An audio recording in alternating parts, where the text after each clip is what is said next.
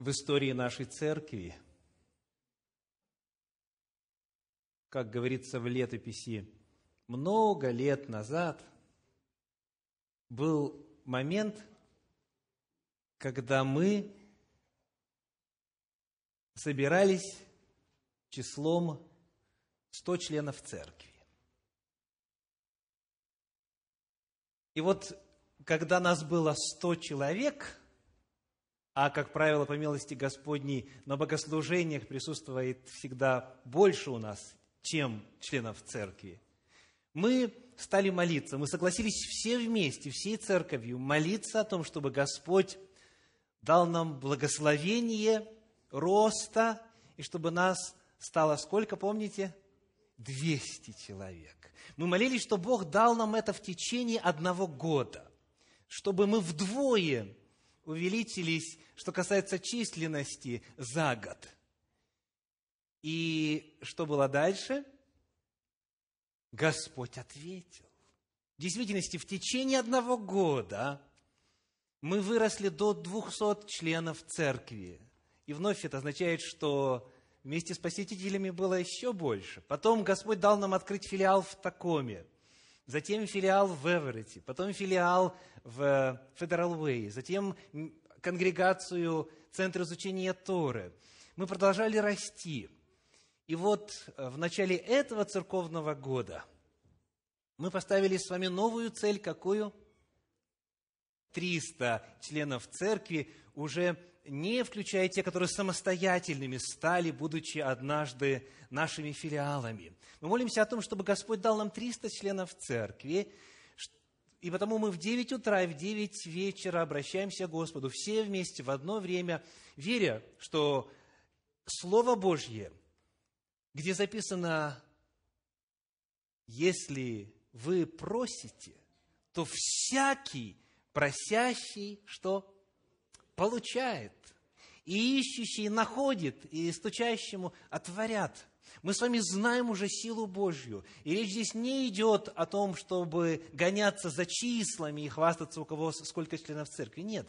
Речь идет о том, чтобы вновь, поверив Божьим обетованиям, попросить у Господа конкретные результаты, обратиться к Нему с просьбой о конкретных целях, о конкретных цифрах, для того, чтобы вновь сказать, истинен Господь, потому что Он отвечает на молитвы своего народа. И вот мы с вами прожили в этом году а, три месяца, и нас сейчас 213 членов церкви. То есть нам осталось всего 87. Совсем немного. И мы знаем, что Господь сделает это, потому что у нас уже есть опыт. Но удивительное дело, что на протяжении целого ряда лет у нас каждый квартал есть крещение, исповедание веры, люди переезжают сюда и переводят свое членство в нашу церковь. Но на протяжении целого ряда лет мы не росли более 200 человек. Вот чуть-чуть так 205, Потом раз, кто-то уедет, 195. Там 200, 200, допустим, ну не знаю, там 3, и потом опять 190. Представляете, вот сколько мы поставили, сколько мы попросили, столько Бог дал. И специалисты по росту церкви говорят о том, что церковь может существовать 10, 20, 30, 40, 50 лет, и она будет оставаться того же размера. Это будут уже новые люди, кто-то умрет, кто-то приедет, кто-то выйдет и так далее. Но размер останется прежним – один пастор, специалист по принципам роста церкви, рассказывает, я вырос в церкви, где было 100 членов церкви. И я там не был 30 лет. И вот, возвращаясь в этот город, я обязательно планировал посетить эту церковь. Я был уверен, что за 30 лет церковь уже, наверное, и новое здание церковное построила, и так далее, и так далее, и отпочковалась, и возросла, и прочее. Оказалось, нет. Сколько там? Сто членов церкви. Не имеете, потому что не просите. Не имеете, потому что не просите. И вот когда мы с вами начали молиться о том, чтобы Господь дал нам еще сто человек, членов церкви, чтобы укрепились наши филиалы, чтобы они стали самостоятельными, мы заметили одну для некоторых странную особенность. Проповедь моя сегодня называется «Трудности роста». Трудности роста. Скажите, какие главные предпосылки и условия раскрыты в Библии, в Священном Писании для роста церкви? Какая церковь, какая поместная община растет? Есть целый ряд ответов на этот вопрос. Но я задаю вопрос о главном. И сегодня хочу два момента упомянуть. Первое. Некоторые условия для роста. Евангелие от Иоанна, 17 глава, стихи 20 и 21. Евангелие от Иоанна, 17 глава, стихи 20 и 21. «Не о них же только молю, говорит Иисус Христос, но и о верующих в Меня по слову их. Да будут все едино, как Ты, Отче, во мне, и я в Тебе, так и они да будут в нас едино, да уверует мир, что Ты послал Меня». В этой так называемой первосвященнической молитве Иисуса Христа, во-первых, указана цель. Посмотрите снова на 20 стих 17 главы. Иоанна 17, 20. Не о них же только молю, но и о верующих в Меня по слову их. Иисус Христос молится о своих учениках. И не только о них, но и о тех, кто поверит благодаря свидетельству учеников. То есть Он молится здесь о росте церкви. Согласны? Он молится о тех, кто уже с Ним, и о тех, кто присоединится к Нему. Он молится именно о миссионерской деятельности, о проповеднической деятельности, об увеличении церкви, о тех, кто уверует по слову учеников. В том числе он молится и о ком? И о нас с вами. Мы уверовали по слову учеников, по слову апостолов. И это Слово Божье провозглашалось из поколения в поколение. И вот есть цель таким образом. Цель, чтобы другие, по нашим словам, веровали, ибо это Божьи слова, и чтобы они присоединялись к числу уверовавших. Как достичь эту цель? Следующий стих, 21. «Да будут все едино. Как Ты, Отче, во мне, и я в Тебе, так и они да будут в нас едино, и тогда будет результат какой? Уверует мир, что Ты послал меня. Итак, перед нами цель, чтобы веровали по слову учеников. Перед нами способ достижения цели. Какой способ?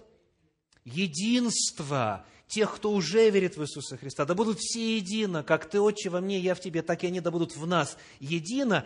И результат какой? Уверует мир.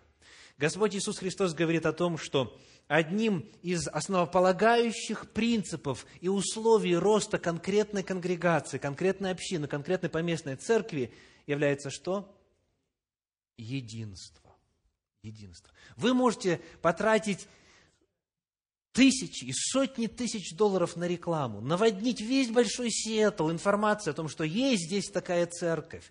И узнают и русскоязычные, и украиноязычные, и англоязычные, и испаноязычные. Все узнают, что есть такая церковь. Можно потратить средства на информационную, так сказать, а, программу оповещения народа. И люди многие придут, но если придя, они не увидят того, что является условием успеха и роста конкретной общины, если они не увидят единства, если они не будут здесь приняты, окружены любовью, если они не увидят Божьей любви во взаимоотношениях здесь, что произойдет? Они, может быть, побудут некоторые, кому интересна интеллектуальная составляющая духовного опыта, задержатся подольше – все-таки проповеди, говорят, у нас довольно такие вот основательные, глубокие, прочее, прочее. Но люди не задержатся, если не будут личностных, если не будет личностных факторов, если не будет единства, если будет холод, если будет безразличие, а еще хуже того, не дай Бог, всевозможные дрязги, склоки, всевозможные разногласия, споры и так далее. Итак, какова первая составляющая, первое условие для роста церкви? Единство. Согласны? Давайте проверим, работает ли этот принцип. Опыт Пятидесятницы, опыт Первой апостольской церкви. Книга Деяний апостолов, 14 глава, 14, 1 глава, 14 стих. Деяния апостолов, 1 глава, 14 стих.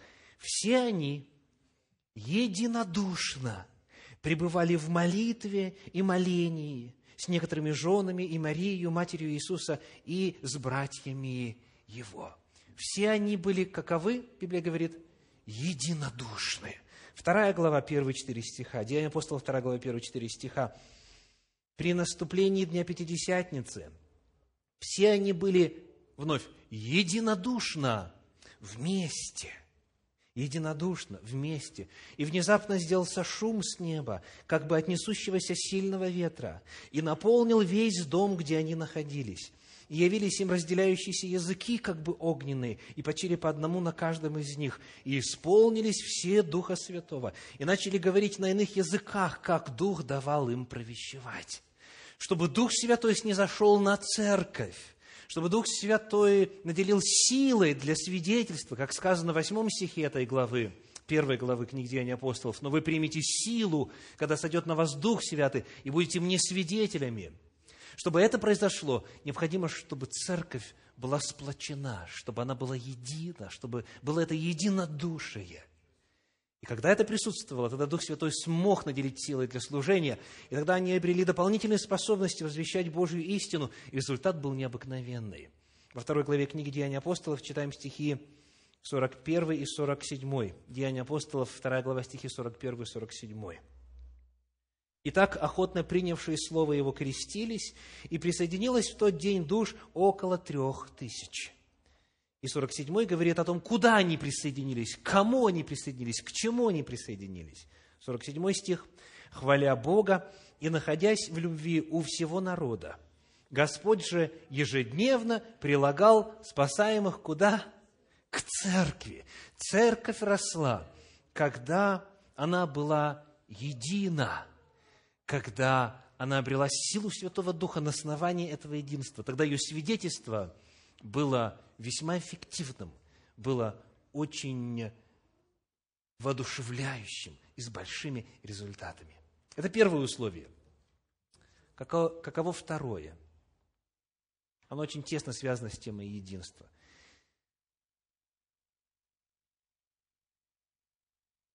Об этом Иисус Христос говорил, апостолы говорили. Что необходимо, чтобы поместная церковь росла – Давайте посмотрим на послание апостола Павла в Ефес, в четвертую главу, где мы прочитаем стихи 15 и 16. Ефесянам 4 глава, 15 и 16. «Но истинною любовью все возвращали», то есть взращивали, но истинной любовью все возвращали, по синодальному переводу, в того, который есть глава Христос, из которого все тело, составляемое и совокупляемое посредством всяких взаимно скрепляющих связей, при действии в свою меру каждого члена получает что? Приращение, рост. Получает приращение для созидания самого себя в любви. И в 15 стихе говорится об истинной любви, и в 16 стихе говорится о любви, как о необходимом условии для того, чтобы тело церкви росло.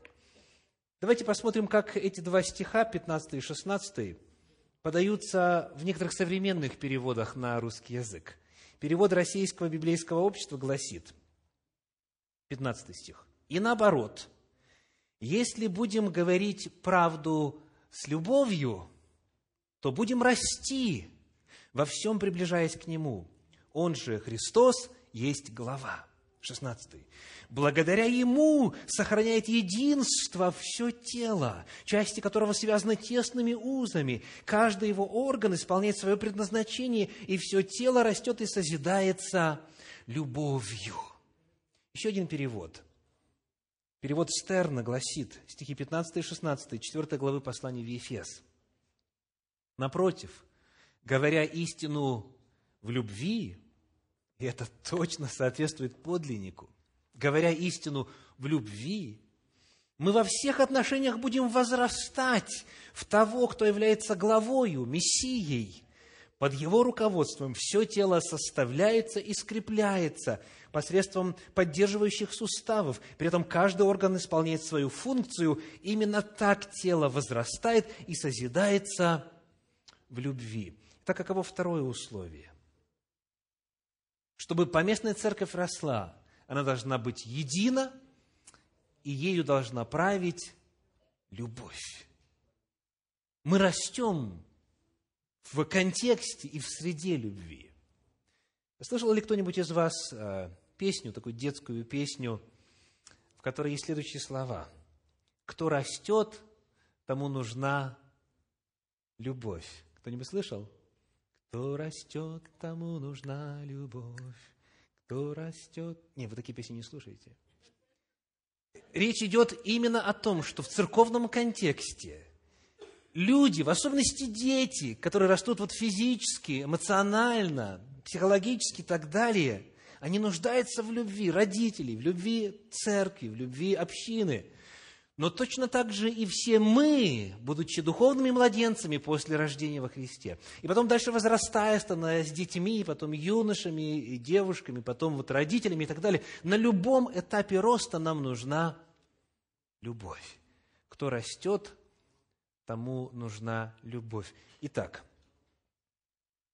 хотите ли вы, чтобы все люди, которых Господь приводит в течение этого нового этапа роста, когда мы растем до 300 членов церкви, еще столько же посетителей хотя бы, да? Хотите ли вы, чтобы люди, приходящие сюда, оставались здесь? Ибо, во-первых, видят, что здесь не только истина проповедуется, но и, во-вторых, эта церковь живет жизнью Божьей, а Бог есть любовь. И Бог по своей природе каков? Един. Нам нужно тогда, чтобы мы были, во-первых, едины, и, во-вторых, чтобы мы были объединены любовью во всех сферах, которые касаются наших взаимоотношений, или церковного служения, или планирования, или финансов, о чем бы ни шла речь, или обличение, которое иногда нужно, чтобы все это было в контексте и в атмосфере любви. Единство и любовь. И вот теперь мы с вами продолжаем молиться. Господи, дай нам 300 членов церкви. На пока. Господь говорит, да, с радостью. Я пошлю вам людей, которые давно хотят знать истину, и сердце которых давно жаждет любви, чтобы они здесь возрастали, цитирую, в познании и во всяком чувстве, чтобы была и логическая составляющая, и эмоциональная, и чувственная составляющая. Но готовы ли вы Готовы ли вы признать, что для того, чтобы это состоялось, вы не можете быть пассивной частью? Недостаточно только молитв в 9 утра и в 9 вечера. Необходимо, чтобы условия были подготовлены. И слава Богу, я свидетельствую, и многие из вас сейчас ко мне присоединятся, что это у нас есть. Вы согласны? И единство, и любовь. Но Писание говорит нам, хотя это в вас есть, я не перестану об этом напоминать. Хотя вы уже объединены и уже любите друг друга, об этом никогда нельзя перестать напоминать. А теперь представьте, что появилось сто новых человек – на них ведь нужна новая мера любви. Ладно, допустим, вы уже привыкли к сестре, которая, как говорится, вам надоедает каждую субботу на скамейке рядом с вами. Вы уже как-то вот притерлись, уже как-то научились не реагировать на ее там всякие замечания. Или там брат пристает, там что-то ему не нравится в том, как кто что, что-то сделал. Вы уже привыкли. Вы уже вот когда люди живут вот таким, как говорится, составом несколько лет, вот, отпочковались одни, отпочковались другие, третьи, четвертые – вот это вот ядро осталось здесь, в Беловью, мы привыкли друг к другу более-менее, да? Мы уже знаем, куда лучше не наступать, что лучше не сказать. А представьте, пришло сто новых людей. Вы их совсем не знаете. Они вам могут и не нравиться вовсе. Они могут выглядеть не так, а, извиняюсь, пахнуть не так, не скажу по-другому. Вообще интересный русский язык. Почему это благовоние? Да? Почему не благоароматие, например, там или что-нибудь такое? Ну, это как бы, между прочим. Эти люди, у них в голове не все соответствует, что касается мировоззрения, истине Божьей. они из других традиций, им кажется, что вот и молиться нужно по-другому, и петь нужно по-другому. То есть появляется новая проблема или новая возможность. Либо расширить круг любви и принять, и обнять, и окружить Божьей любовью, как Господь заповедал, вот этих новых людей. Либо тогда, если этого не будут, то люди не вернутся во второй или в третий или в десятый раз. Итак, мы с вами, молясь о росте, должны отдавать себе отчет в том, что рост сопряжен с чем? Кто помнит, как проповедь называется? С трудностями. Проповедь называется «Трудности роста». Так я объявил, да? Трудности роста. Потому давайте посмотрим теперь чуть подробнее на эту тему. Некоторые естественные трудности роста. Вот уже во свете того, что было сказано. Некоторые естественные трудности роста. В качестве иллюстрации, скажите, какой вам младенец больше нравится? Тот, который лежит в кроватке, тот, который уже научился ползать, и тот, который учится ходить как раз сейчас. И довольно быстро причем. Какой младенец вот больше нравится? С каким легче жить? Вы знаете, есть родители, которые, смотря на своих 18-19-летних детей, говорят, как было хорошо, когда ты спокойненько лежал в кроватке, и единственное, что тебе надобно было, это молочко и подгузник поменять. Какая я была тогда счастливая, говорит мама. А я думала, что это у меня сейчас трудное время. Ой-ой-ой, не знала я. То есть о чем идет речь? Чем дальше ребеночек развивается, тем дальше он растет, тем больше появляется трудностей, потенциальных опасностей. То есть, когда он учится ходить, к примеру, для самого ребенка много опасностей, много падений, Правда? Много ушибов, много ссадин, синяков. Для самого ребеночка это трудно. Расти это трудно. Что-то новое делать это трудно.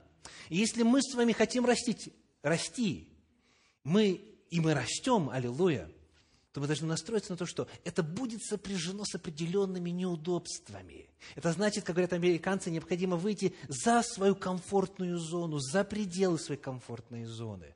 Будут трудности. В опасности, когда ребенок начинает ходить, что вот в опасности сразу же? Все комоды, все шкафы, все ящики, на расстоянии где-то 70 сантиметров, да? Ведь он же еще и ручонками тянется там, или она. То есть все нужно закрыть на замочек, все необходимо завязать, глаз да глаз. Раньше лежал себе спокойно и рос. А тут теперь проблема. Тут теперь новая мера внимания и заботы. А что происходит, когда они до подросткового возраста дорастают? Давайте посмотрим вначале на подростка. Подростки, вот скажите, я прав или нет? Вот те, кому сейчас 12, 13, 14, 15, вот где-то вот в этом промежутке. Что происходит с вашим телом? Как говорят американцы, weird stuff is happening, right? Это что-то странное с телом происходит. Откуда ни возьмись, вот это появилось, потом это. Утром проснулся, хотел сказать, мама, что у нас сегодня на завтрак? Вместо этого, мама. А папа думает, что это за новый мужчина в доме появился. И бегом, как говорится, на кухню проверять, все ли нормально. Когда подростковый возраст наступает, у девочек, у мальчиков начинаются изменения, которые, как ни странно, многих родителей застают врасплох – в организме происходят радикальные изменения, радикальная перестройка. И хотя бы возьмем вот один вот фактор, это вот рост, сам рост вот физический, а, не говоря уже о внутренних многих изменениях, просто вот сколь, какого роста человек, вот об этом я хочу поговорить. А, некоторые подростки за год вырастают на 20 сантиметров. Как это американцы называют? Growth spur. Да? То есть именно вот такой вот скачок в росте. Представляете, какая-то нагрузка на позвоночник, в принципе, на скелет, на все внутренние органы. Бывает так, что у подростка вдруг начинает живот болеть. Вот, кажется, ни с того, ни с того. Болит, болит. И потом, когда он идет к врачу, ему говорят, ты просто растешь. Организм не успевает приспособиться к этим новым размерам. Когда рост идет особо интенсивно, тогда появляется вялость, сонливость, да? Спать больше хочется подростку. Раздражительность появляется. Была такая спокойная доченька, тут вдруг начинает буркать и так далее. Появляются многие неожиданные и для самого подросточка, отрока, и для родителей новые обстоятельства. То есть рост – это что? Это трудности. Любой рост сопряжен с трудностями. Теперь, когда мы берем эту аналогию и смотрим, что в Священном Писании сказано о духовном росте, в жизни церкви появляется трудность, во-первых, интеграции новых людей в церковное общество. То есть человек должен в течение трех лет найти себе как минимум шесть друзей, говорит статистика. Если он не найдет шестерых, шесть-восемь друзей за первые три года, он, скорее всего, оставит именно эту общину. На социальном уровне, на личностном уровне должна быть открытость, походы друг к другу в гости, какие-то совместные выезды, вылазки и прочее, прочее. Это трудно, это трудно. Нарушается комфорт, привычный ход жизни, трудность интеграции в церковное общество. Далее – у присоединившихся есть новаторские идеи. Кто-то говорит, что же вы все на один э, экран смотрите? Уже давно пора вот сюда второй повесить, правда? Одни будут туда смотреть, другие будут туда смотреть. А одни говорят, нет, давайте лучше вот вообще, пусть вот эта вся задняя часть сцены будет одним большим экраном. Словословящие тут, нет, вот тут, музыканты тут, и будет удобнее проводить служение словословия. Одни говорят, давайте мы вот лучше вот так будем, у нас в церкви было по-другому, а знаете, как было хорошо у нас в церкви? И так далее, и так далее. Они приносят новые идеи, они приносят новое видение. У них есть желание участвовать. А тот, кто был здесь от основания века, говорит, вы знаете, дорогие, мы тут уже эту идею давным-давно обсуждали и давным-давно похоронили и так далее. Каждый сверчок, зная свой шесток и так далее, да? Есть такая трудность. То есть, когда приходится, приходится уже к привычному, установившемуся формату добавлять новый взгляд, новые мысли, новые идеи, это бывает очень трудно.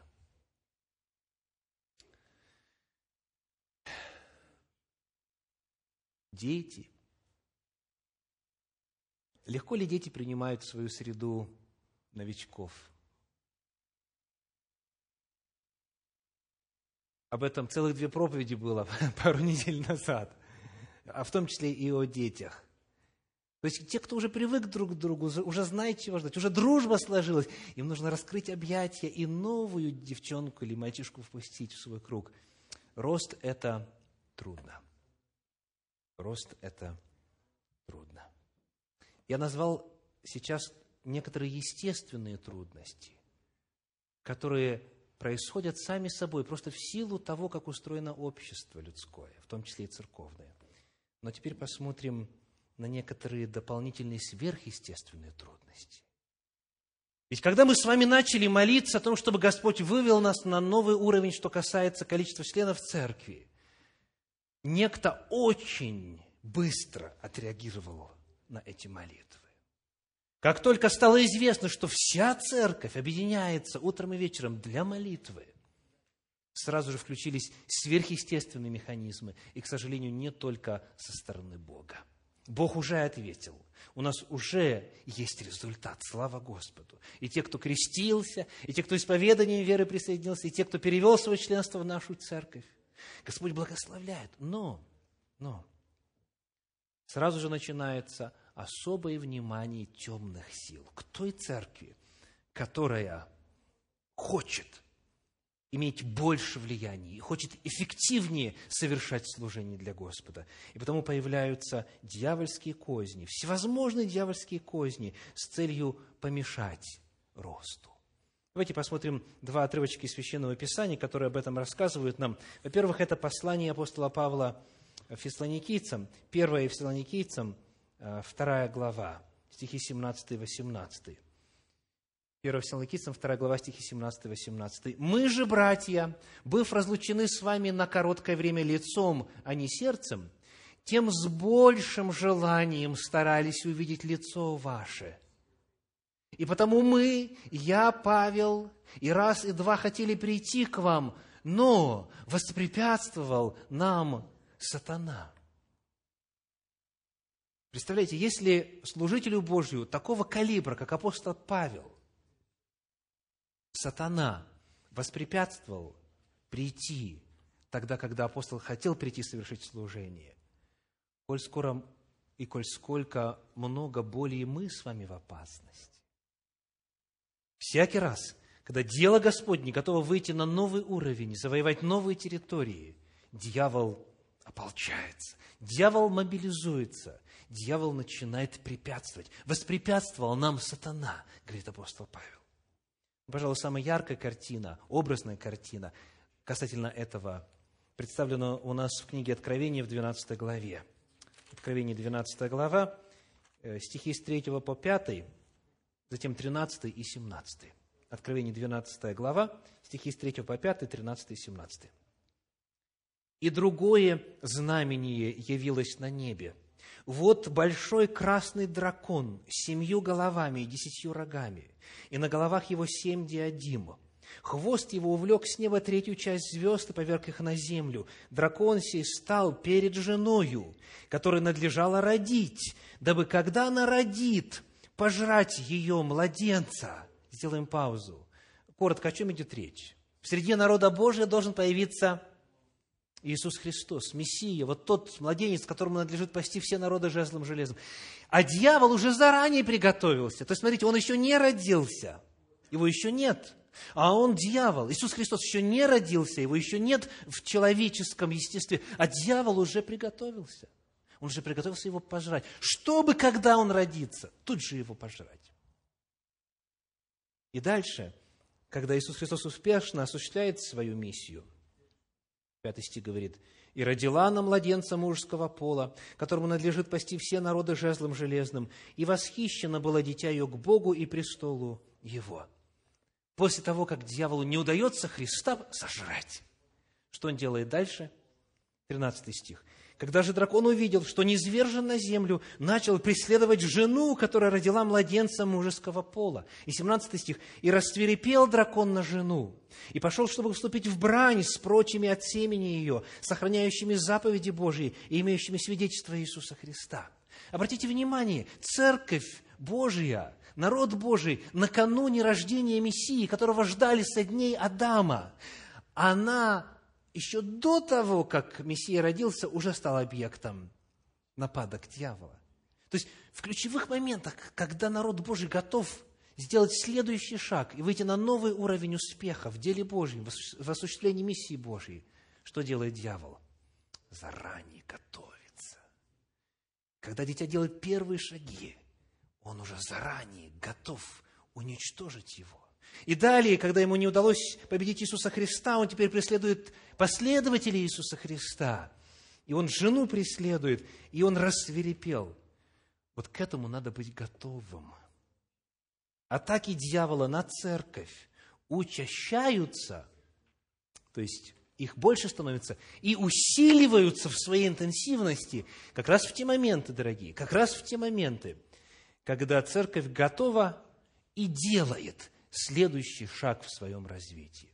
В ключевых моментах истории христианства мы видим, как дьявол учащал и усиливал свои атаки, чтобы загубить дело Божье, чтобы снивелировать вот тот потенциал, который Господь церкви дал.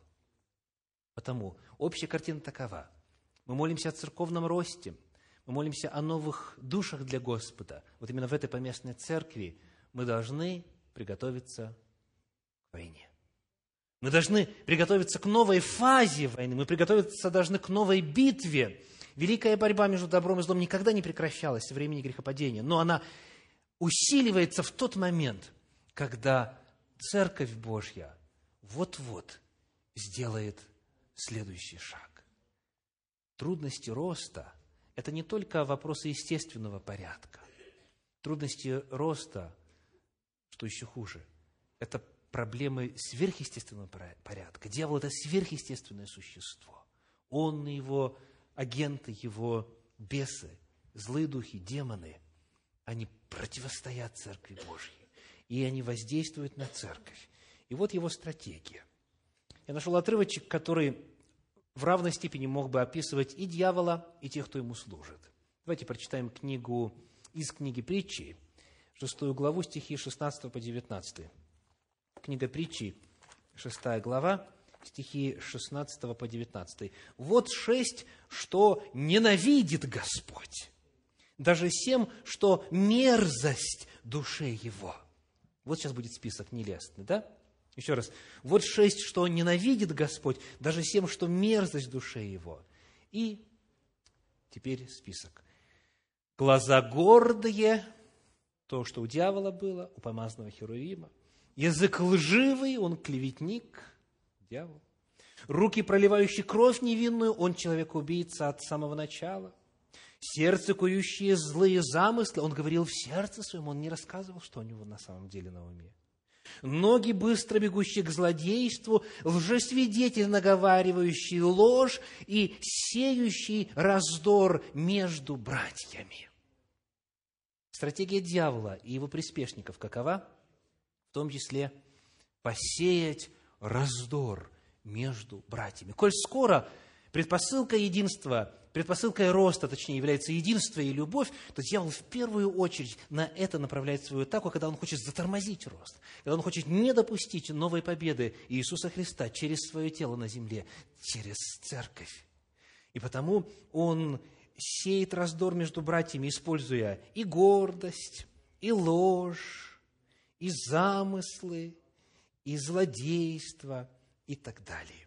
Цель дьявола – посеять раздор, нарушить единство, занять церковь разборками, выяснением, кто прав, а кто виноват, чтобы совет церкви пропадал часами, разбирая какие-то тяжбы, чтобы таким образом не осталось времени на главное, чтобы отвлечь внимание от миссии церкви. Он сеет раздор, он убивает единство, он покушается на любовь. Для того, чтобы это сделать, приведем вот в качестве прояснения иллюстрацию, что делает дьявол. Скажите, вот стадо травоядных идет. Чинно, пасется, и кто-то лежит, кто-то сидит, кто-то передвигается, вот они все на пажите, э, овечки Божьи, агнцы Божьи, все у них хорошо. И вдруг, откуда ни возьмись, стая волков. Скажите, какая будет стратегия волков? Что они будут делать? Что делать? Рассеять, да. Один с одного края, все четко спланировано. Один удар отсюда, другой отсюда, третий отсюда. И таким образом все скоординировано для того, чтобы разобщить, разогнать, изолировать. И надежда э, отделить кого в первую очередь? Слабых, то есть пожилых, далее кого? Больных и, и совсем маленьких, детенышей, новорожденных, маленьких, на слабых пожилых, больных и детей. И если, если овечка, испугавшись, именно вот начнет двигаться в сторону от, от стада, она обречена. Вот это то, что делает хищник, вот это то, что делает дьявол. Ибо именно в образе волка Священное Писание его нам представляет в том числе. Его задача – воспользоваться нашими слабостями, изъянами в нашем характере, чтобы дестабилизировать ситуацию, чтобы настроить братьев и сестер друг против друга. Если не будет единства, эта церковь не будет расти. Она может, э, как говорится, количество членов церкви может меняться, только не по, не по кривой вверх, а по кривой вниз. Люди будут уходить оставлять, разбегаться. Теперь несколько отрывочков в Священном Писании, которые описывают, что именно он может делать. У него много уловок, да? Ну вот в том числе. Послание к Галатам, 5 глава, стихи 14 и 15. Галатам, 5 глава, стихи 14 и 15. написано, «Ибо весь закон в одном слове заключается – люби ближнего твоего, как самого себя». Если же друг друга угрызаете и съедаете, берегитесь, чтобы вы не были истреблены друг другом. Скажите, что это такое угрызаете и съедаете? В чем это может выражаться? Как раз-таки распри, споры, подозрения, сплетни, всевозможная информация негативная о человеке, когда его рядом нет, что есть грех и нарушение заповеди Божьей, и так далее, и так далее. Вот именно посеять раздор – рассказывает историю о том, как однажды группа верующих решила уединиться на природе. Они выехали на 2-3 дня для того, чтобы вот провести время в молитве, чтобы очиститься от грехов своих, чтобы искать Господа, получить от Него дополнительные откровения, чтобы очиститься в целом, оздоровить взаимоотношения друг с другом и так далее.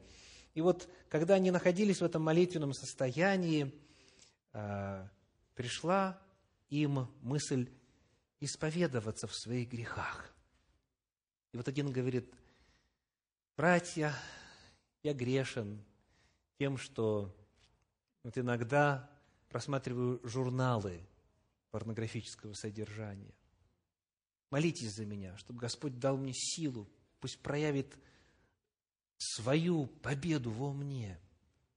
Другой говорит, я уже на протяжении долгих лет подворовываю на месте своей работы, я нечист на руку, да простит меня Господь, молитесь о мне, поддержите меня. И вот так вот по кругу они изливают душу свою, рассказывают вот о своих грехах, очищаются, чувствуют себя хорошо, время теперь уже позади, и поддержка есть и так далее.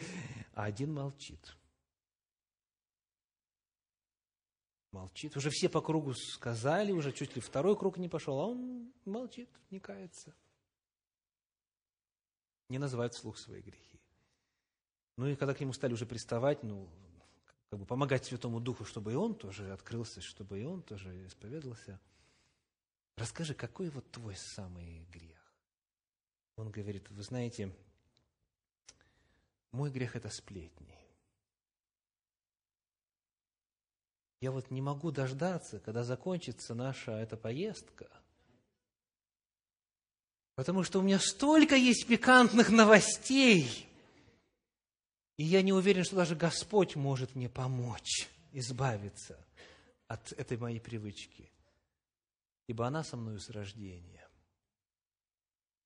То есть, что делает дьявол? Он ищет слабые места в нашем характере, в наших привычках, в нашем образе жизни для того, чтобы разобщить, для того, чтобы нарушить единство. Или еще одна стратегия, еще один прием. Послание Иуды, 1 глава, 16 стих, Иуды 1.16 говорит, это ропотники, ничем недовольные, поступающие по своим похотям, нечестиво и беззаконно, уста их произносят надутые слова, они оказывают лицеприятие для корысти и так далее ропотники, ропот, недовольство. Дьявол это тоже использует. Кому-нибудь знакомы такие? Кто-нибудь за собой знает такое? Ропот, выражение недовольства.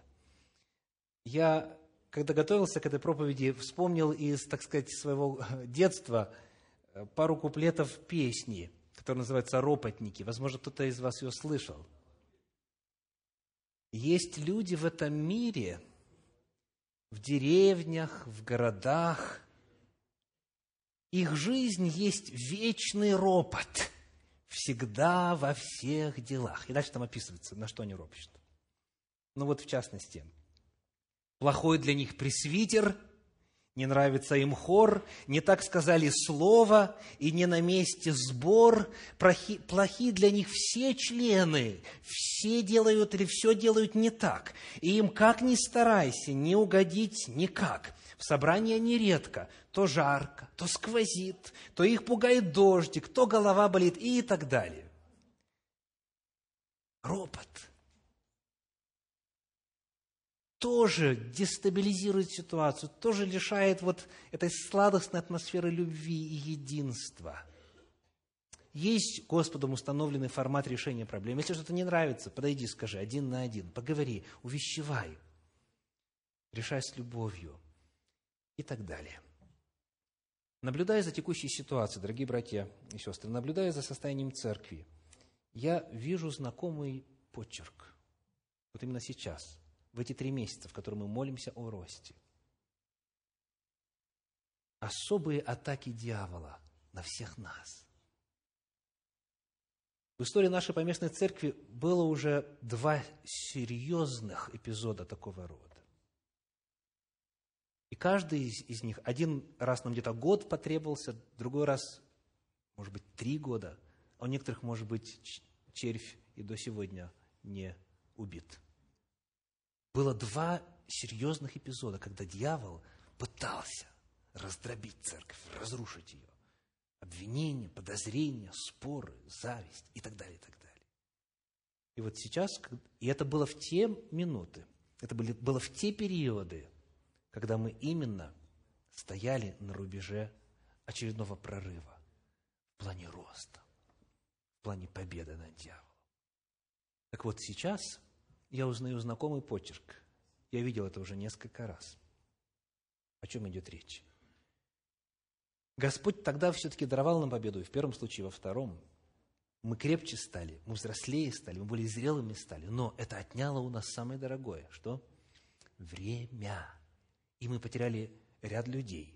И некоторых, некоторых, слава Богу, всего лишь некоторых, и членов церкви, и ряд посетителей мы потеряли. С тех пор, как мы начали молиться о новом уровне роста в начале этого года, возник целый ряд осложнений во взаимоотношениях людей в церкви. Это коснулось и меня тоже.